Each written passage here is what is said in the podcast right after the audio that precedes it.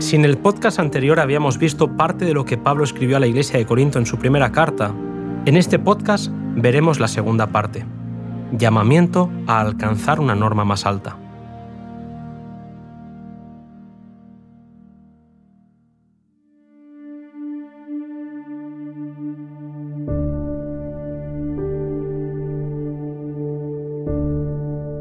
Con la esperanza de hacer comprender a los creyentes la importancia del dominio propio, la temperancia y el celo en el servicio de Cristo, Pablo comparó la lucha cristiana con una carrera.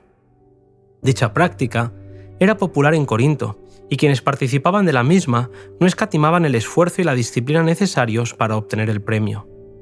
Sabían que para lograr la meta tenían que renunciar a la complacencia del apetito o a cualquier otra satisfacción que redujera el vigor mental o físico.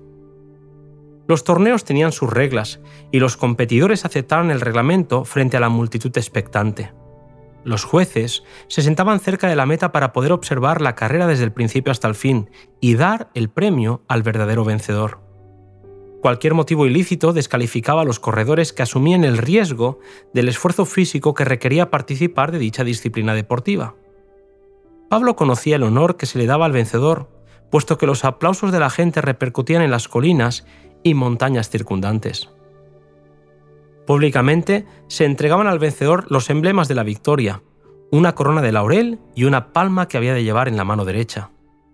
Al referirse a estas carreras como figura de la lucha cristiana, Pablo recalcó la preparación necesaria para el éxito de los contendientes.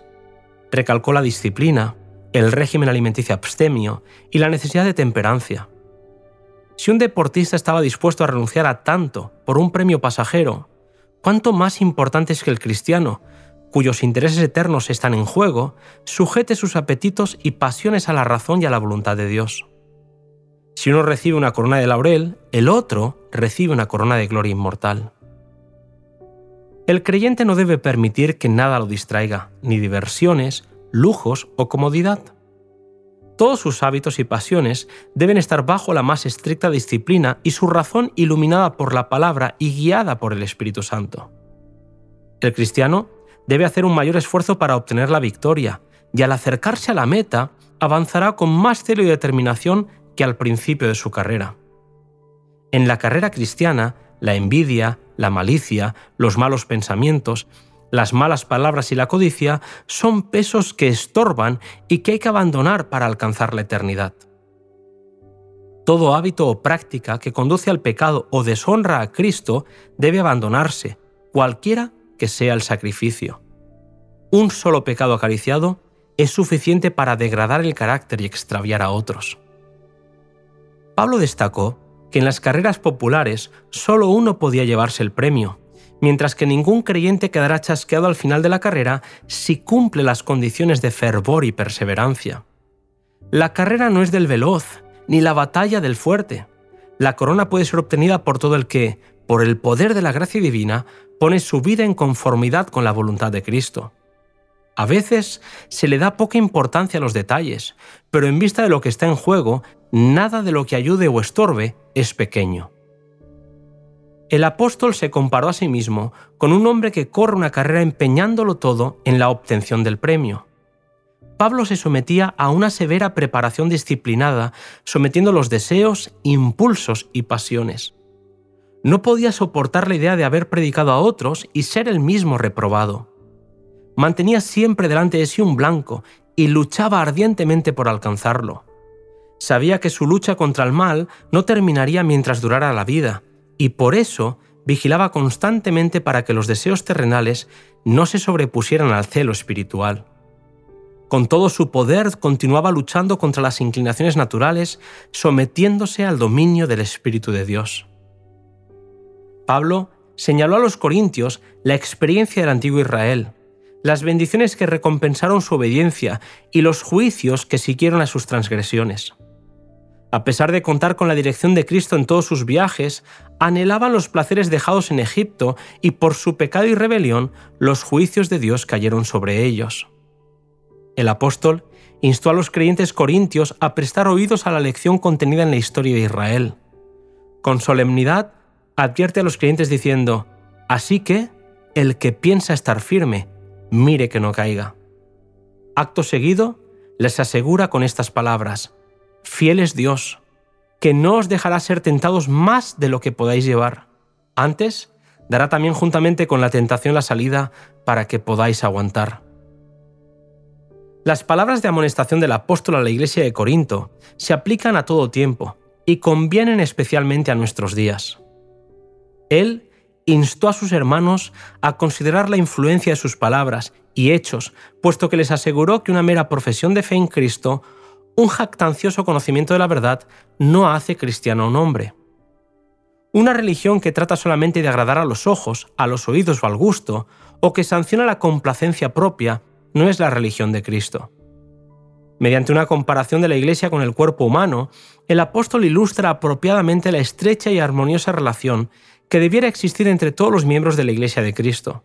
Entonces, con palabras que desde ese día han sido para hombres y mujeres una fuente de inspiración y aliento, Pablo expone la importancia del amor que deberían abrigar los seguidores de Cristo. Si yo hablase lenguas humanas y angélicas y no tengo amor, vengo a ser como metal que resuena o címbalo que retiñe. Y si tuviese profecía y entendiese todos los misterios y toda ciencia, y si tuviese toda la fe, de tal manera que traspasase los montes y no tengo amor, nada soy.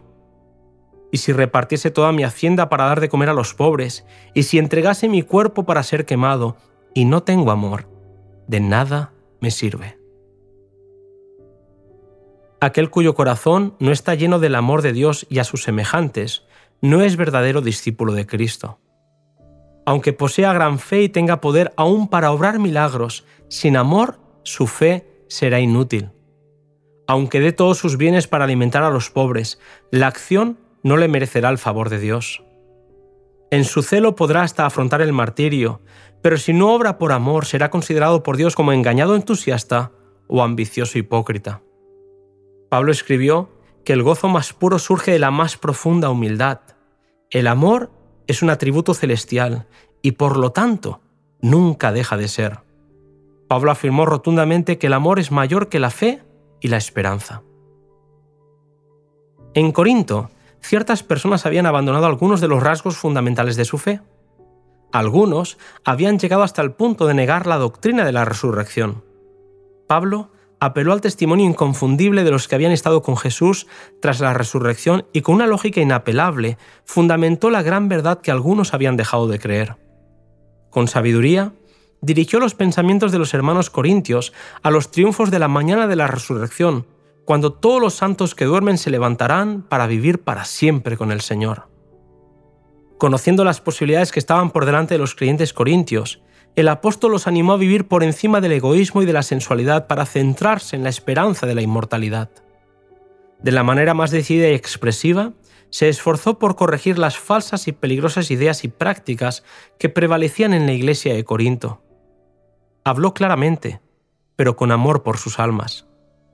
Mediante sus amonestaciones y reproches, brilló sobre ellos la luz del trono de Dios, para revelar los pecados ocultos que estaban manchando sus vidas. Con temor, envió la carta pensando que el escrito podría herir profundamente a aquellos a los que él quería beneficiar.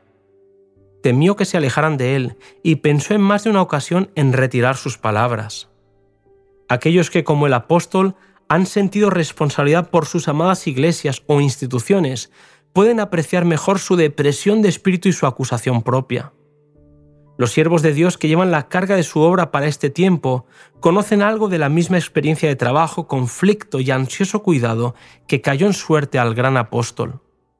Preocupado por las divisiones de la Iglesia, haciendo frente a la ingratitud y traición de algunos a quienes había mirado en busca de simpatía y sostén, comprendiendo el peligro de las iglesias que abrigaban la iniquidad, compelido a dar un testimonio directo, escrutador, de reproche contra el pecado, estaba al mismo tiempo oprimido por el temor de que pudiera haber tratado a los corintios con severidad excesiva. Con temblorosa ansiedad, esperaba recibir algunas nuevas en cuanto a la recepción de su mensaje.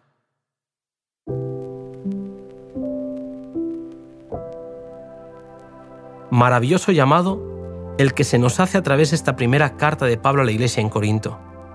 El mensaje trasciende épocas y llega hasta nosotros con el poder del Espíritu que nos anima a tomarnos a Dios en serio. Nos volvemos a encontrar en el próximo podcast cuyo título es Se escucha el mensaje.